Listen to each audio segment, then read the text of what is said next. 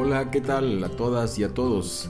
Bienvenidos a este su nuevo espacio, Andanzas, donde habrá crónicas, charlas de sobremesa de grandes personas que nos llevarán al recuerdo, a la nostalgia, a la reflexión y espero también a la acción. Invita a tu padre, a tu madre, tío, abuela, abuelo, ponle sus auriculares, trae su café, ponlo cómodo en este viaje, porque él o ella pueden ser próxima historia de sus andanzas. Comenzamos.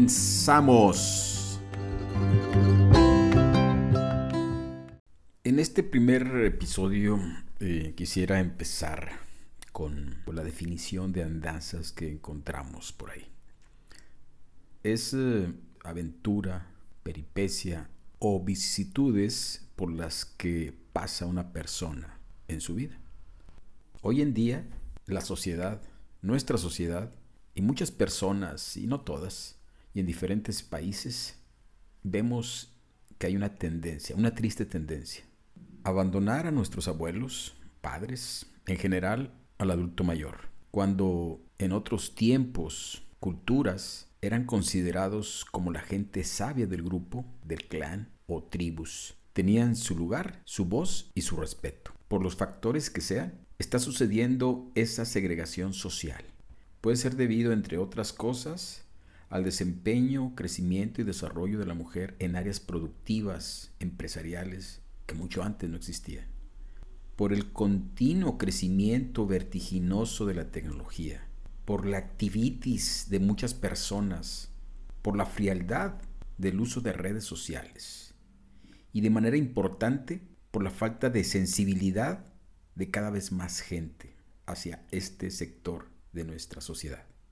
Han provocado que cada vez más adultos mayores estén aislados o arrinconados casi en sus casas o abandonados en casas hogar o asilos, esperando solo un triste final de su vida, de su historia.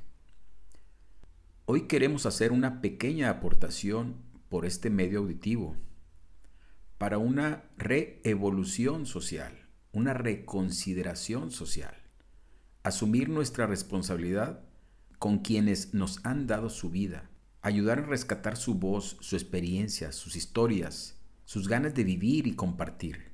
Es tiempo de revertir esta triste tendencia, darles un espacio, su espacio, tener nuestra atención para darles atención y su lugar. Seguro tú que me escuchas, tienes a alguien muy cercano a tu lado, pero medio abandonado, entre comillas, que te lo agradecerá cuando lo involucres en más temas cotidianos o simplemente para escucharlo, para hacerlo reír.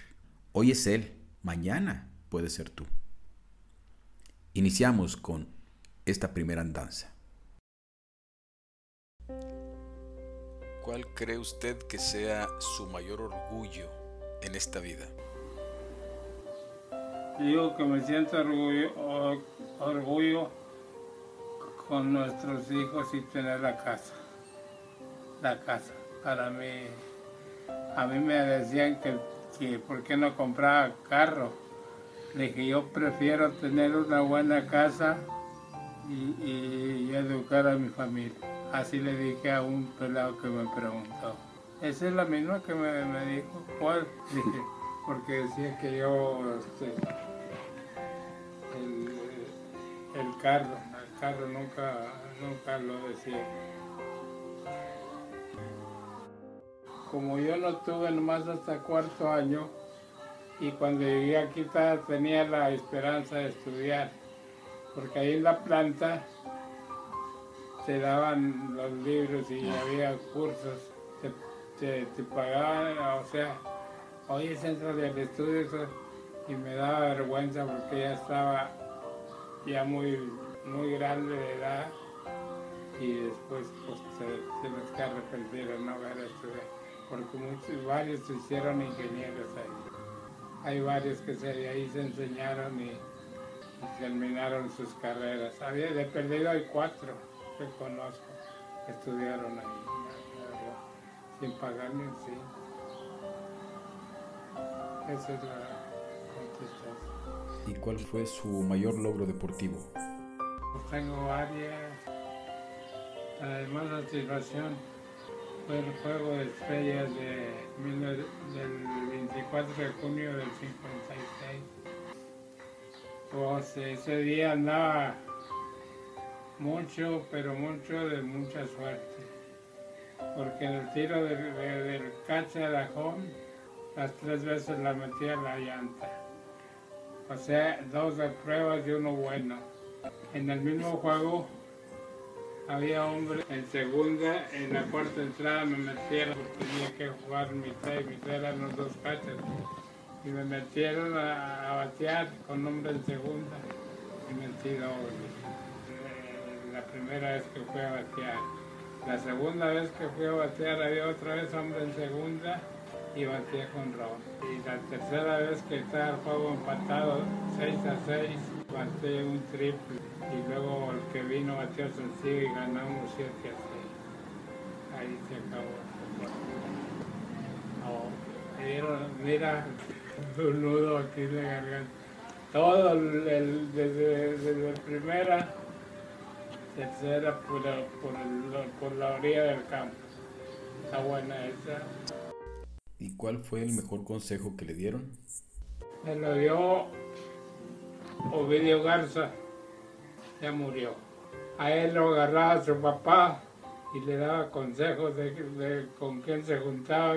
Él me lo transmitaba a mí, solo que su padre le decía porque le dije yo que yo era huérfano y que no tenía que y le dijo, mira, le voy a pasar los consejos que mi padre me da.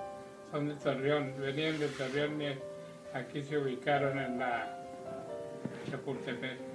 Eso, que de andar con gente mala y todas esas cosas, me las pasaban y que me cuidara mucho de, los malos amigos y con gente, y que supiera muy bien qué gente era para juntarse con ellos. Eso también estaba muy bueno de su padre, que su padre le daba a él y él me los pasaba. ¿Y la mayor satisfacción en su trabajo? Fue en Orión, cuando me hicieron empleo de confianza, 18 años de, trabajo de supervisor y encargado de, del almacén y, y, y, pasar las vacaciones de toda la gente. O sea, yo le hacía ahí de todo y en el almacén pedía lo que se necesitaba para la maquinaria, para todo eso. Me sentía yo también muy orgulloso de, no tener escuela y que me dieron ese trabajo. Más a mí. Y muchas cosas muy buenas porque a mí el dueño trataban de los compañeros que yo metí trataban de que anduviera en turnos. Y el mero dueño dijo, tú no vas a andar de turnos. Aquí la empresa sabe cuándo los mete, qué, qué movimientos hace, pero no que haga el sindicato. El sindicato aquí no, no vale. Lo que diga la empresa eso vas a hacer, no, por puro de día. No, joder. Estuvo, estuvo muy bueno mi de toda la vida que has vivido, dolor. Ahí en Orión, ya sin saber nada de, de, de llaves, sales y todo. Después me encargaba a, pedir llaves, sables, de todo. Dije, bueno, pues, les decía yo que en el rancho se quebraba un tornillo del arado o de cualquier... Tenías que traer la pieza para decir, dame un tornillo de eso. No sabía medida, no sabía nada.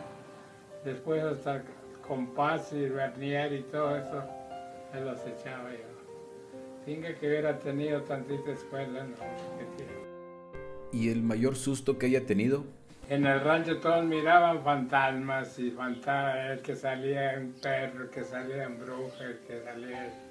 Yo por eso no, no agarraba miedo, porque no creía en todas esas cosas.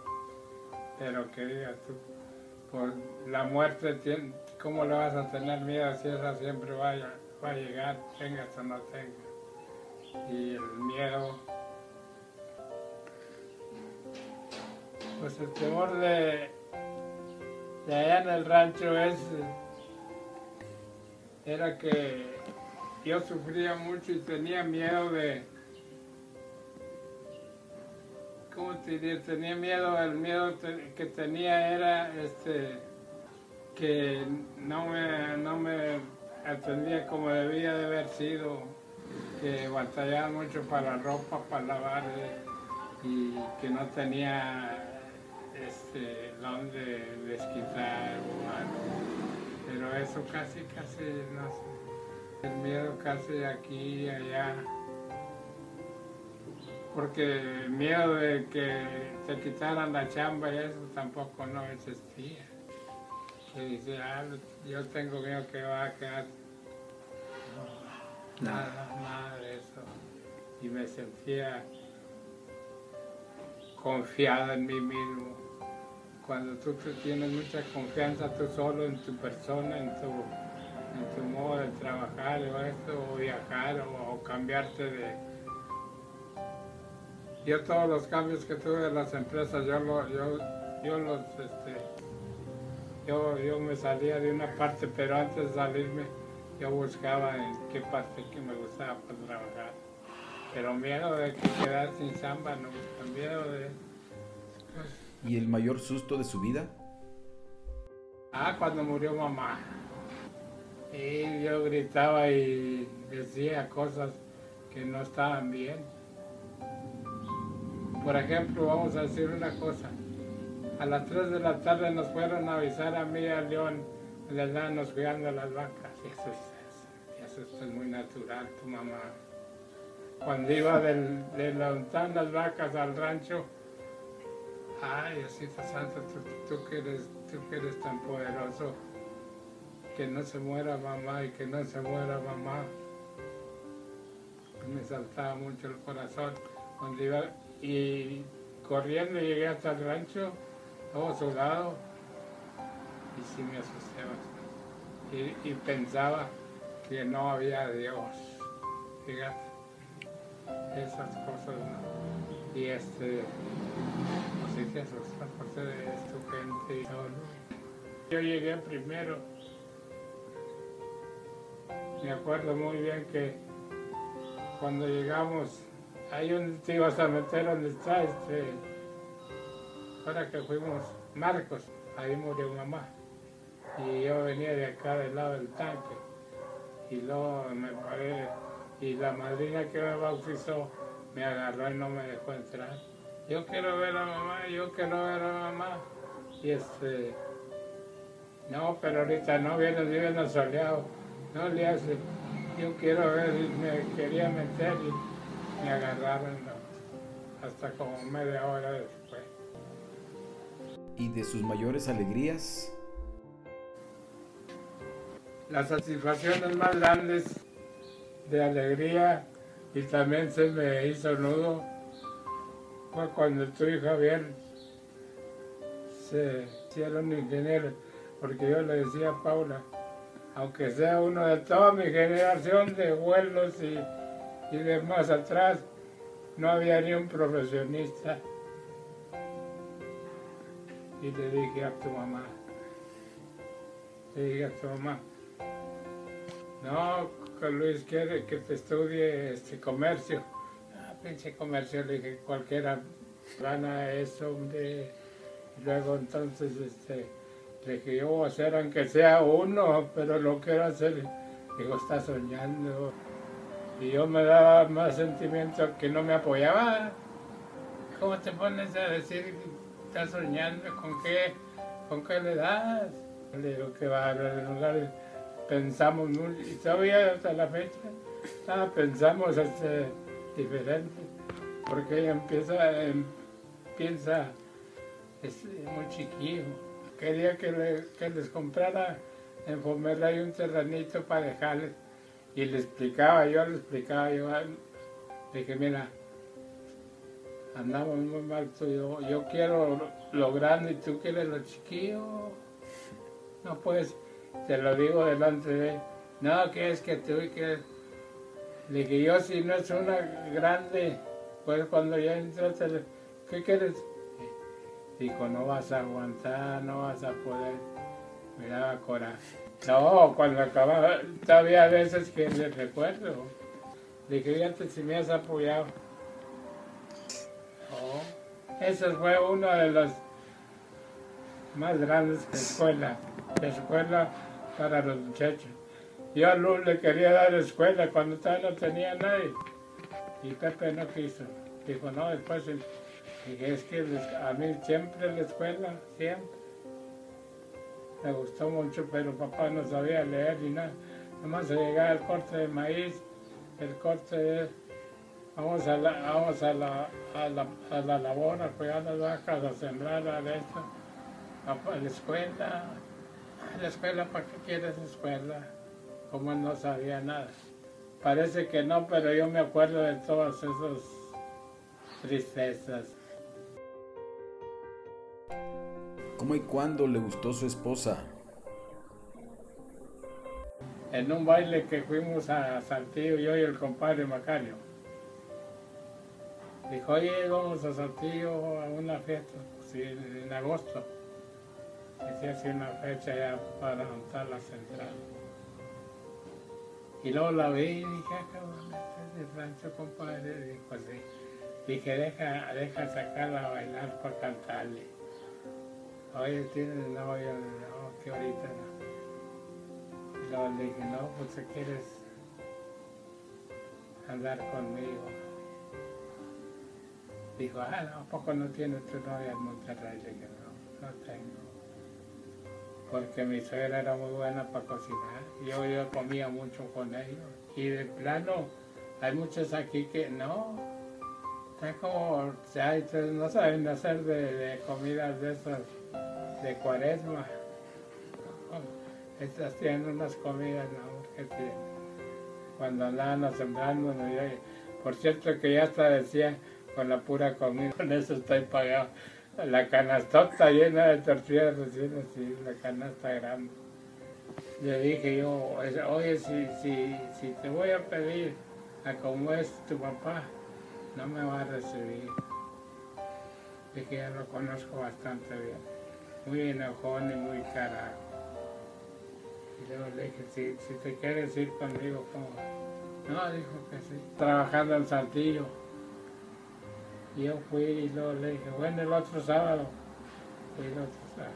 Fue en el día 6 de, diciembre. Fue cuando le dije, oh, me la llevé para el rancho y la dejé con Pepe. Es que cuando hay amor se respeta todo lo que se puede. No, no ser grosero. ¿Eh? La siguiente semana yo no tenía lana, lo que te pagan plástico, y luego un compadre me prestó 500 pesos. La música la pagó Pepe y, y Nico, un primo, ya murieron. Desde las nueve, ocho y media, nueve, hasta las seis de la mañana el baile. No, está, no fueron a firmar, ni la suegra. Dijo, dijo, ¿qué eres hombre? No, dijo, aquí ya no tienes entrada. Me mandó a decir con María y Andrea.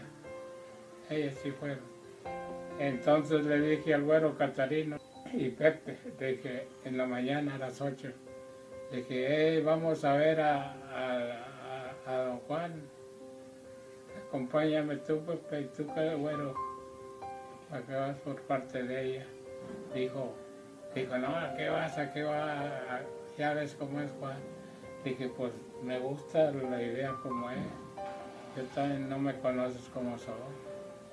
No, ya llegamos, estaba hasta el tronco con un paño rojo aquí y la botella de litro sola andaba barriendo la suegra y dijo, dijo, le dije, oiga, no está aquí Juan. Dígale que si podemos entrar, pues ya me había dicho que no, que no. Le dije yo por, por Paula, yo, si no me deja entrar, no. Ya fue y le dijo, no, dijo que pase. Le había dicho a Pepe y al güero, le dije, mira, él va a estar hasta el tronco, ese es de cajón. Lo que le diga a Paula, todo, todo, no, no me meto en nada, nada, lo que le regañe, lo que le diga, lo que le hace. Bueno, y a mí no me tiene que decir nada. Y si le pega a Paula, yo me voy a meter, pero usted no. Entonces este, ya nos metimos. Ya, ya hicieron lo que hicieron. Quería su nombre, pues quería un nombre. Pero bien enojado. Y entonces ya, ya acabó de platicar y todo. Dijo a la cocina. Dije, no, a la cocina no, venimos a saber si, yo quiero saber si la deja entrar para que venga, si no, si no la va a dejar entrar, pues a qué viene. He perdido a ella, yo que no entre. Muy hombrecito, muy hombrecito. No, pero nomás, ahora ya me eché el compromiso yo. Bueno, después platicamos a la cocina.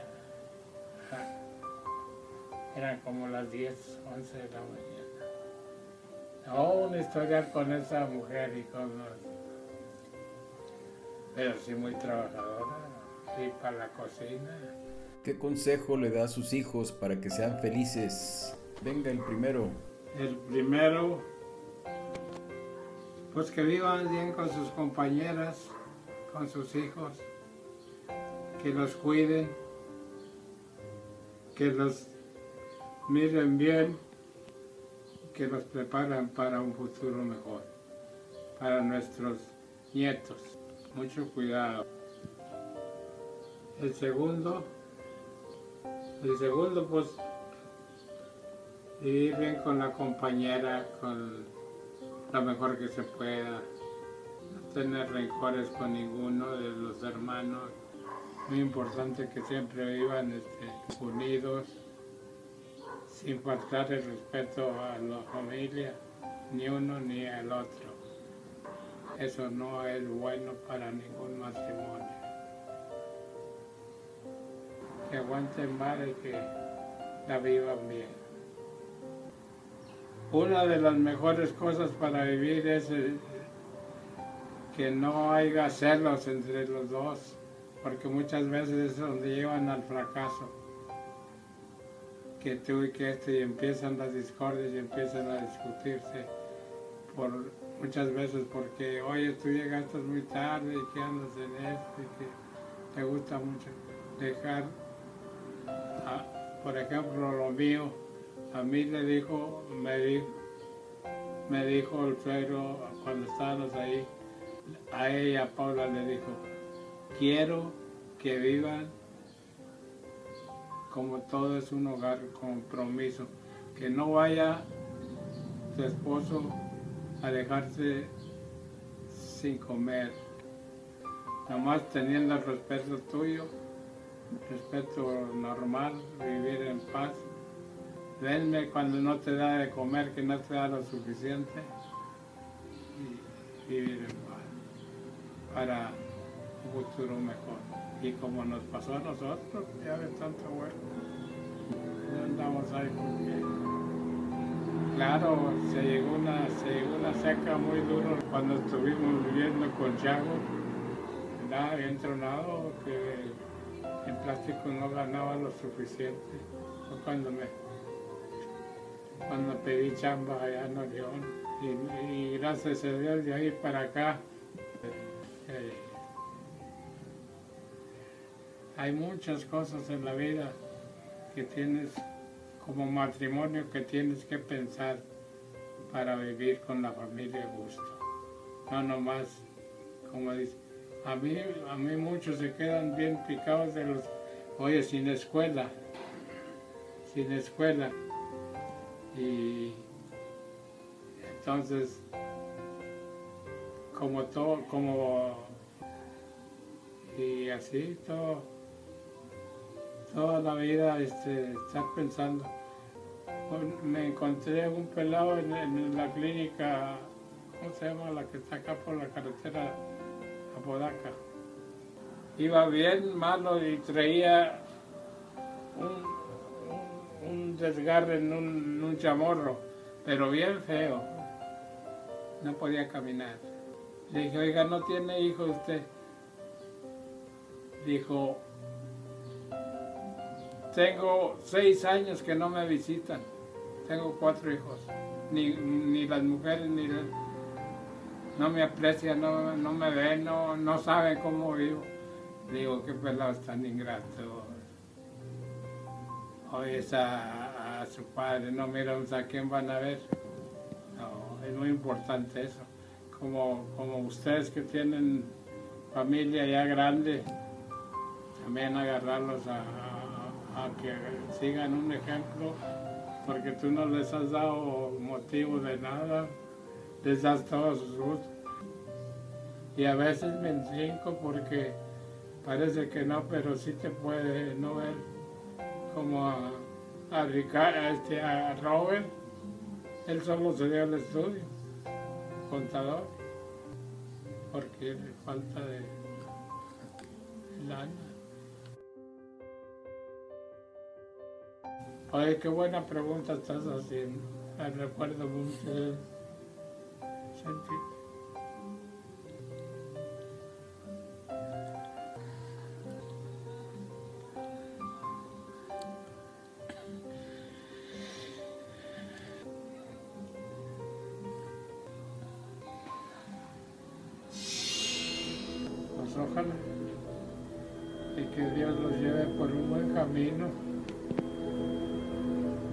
porque uno ya no está de, de caída ya. Ya no es igual a, esta edad, a la, a la cuando empiezas. Hay ya tirones batallando, pero ya, ya se hizo la gran parte, la mayor parte.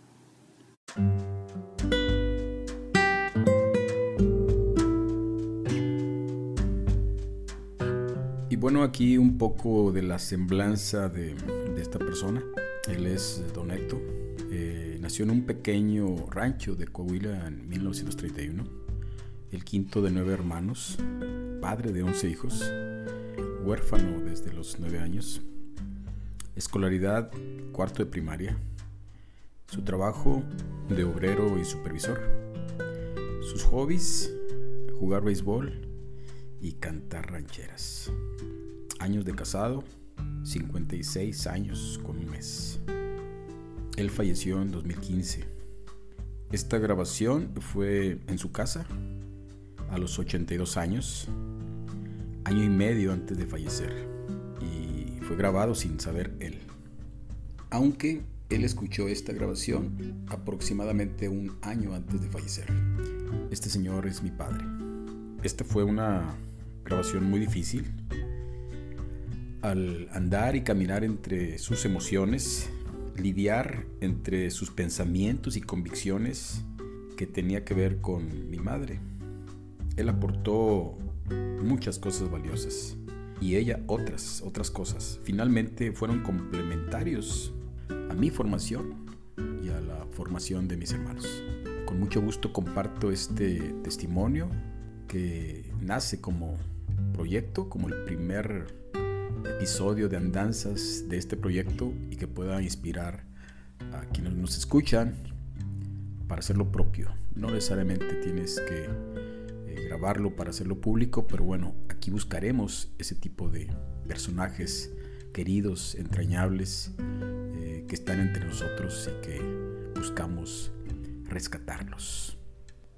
Les dejo mi correo regioluis.hotmail.com, mi Twitter, José Luis Arismendi, para cualquier comentario, candidato, voluntario que quiera participar en este su espacio.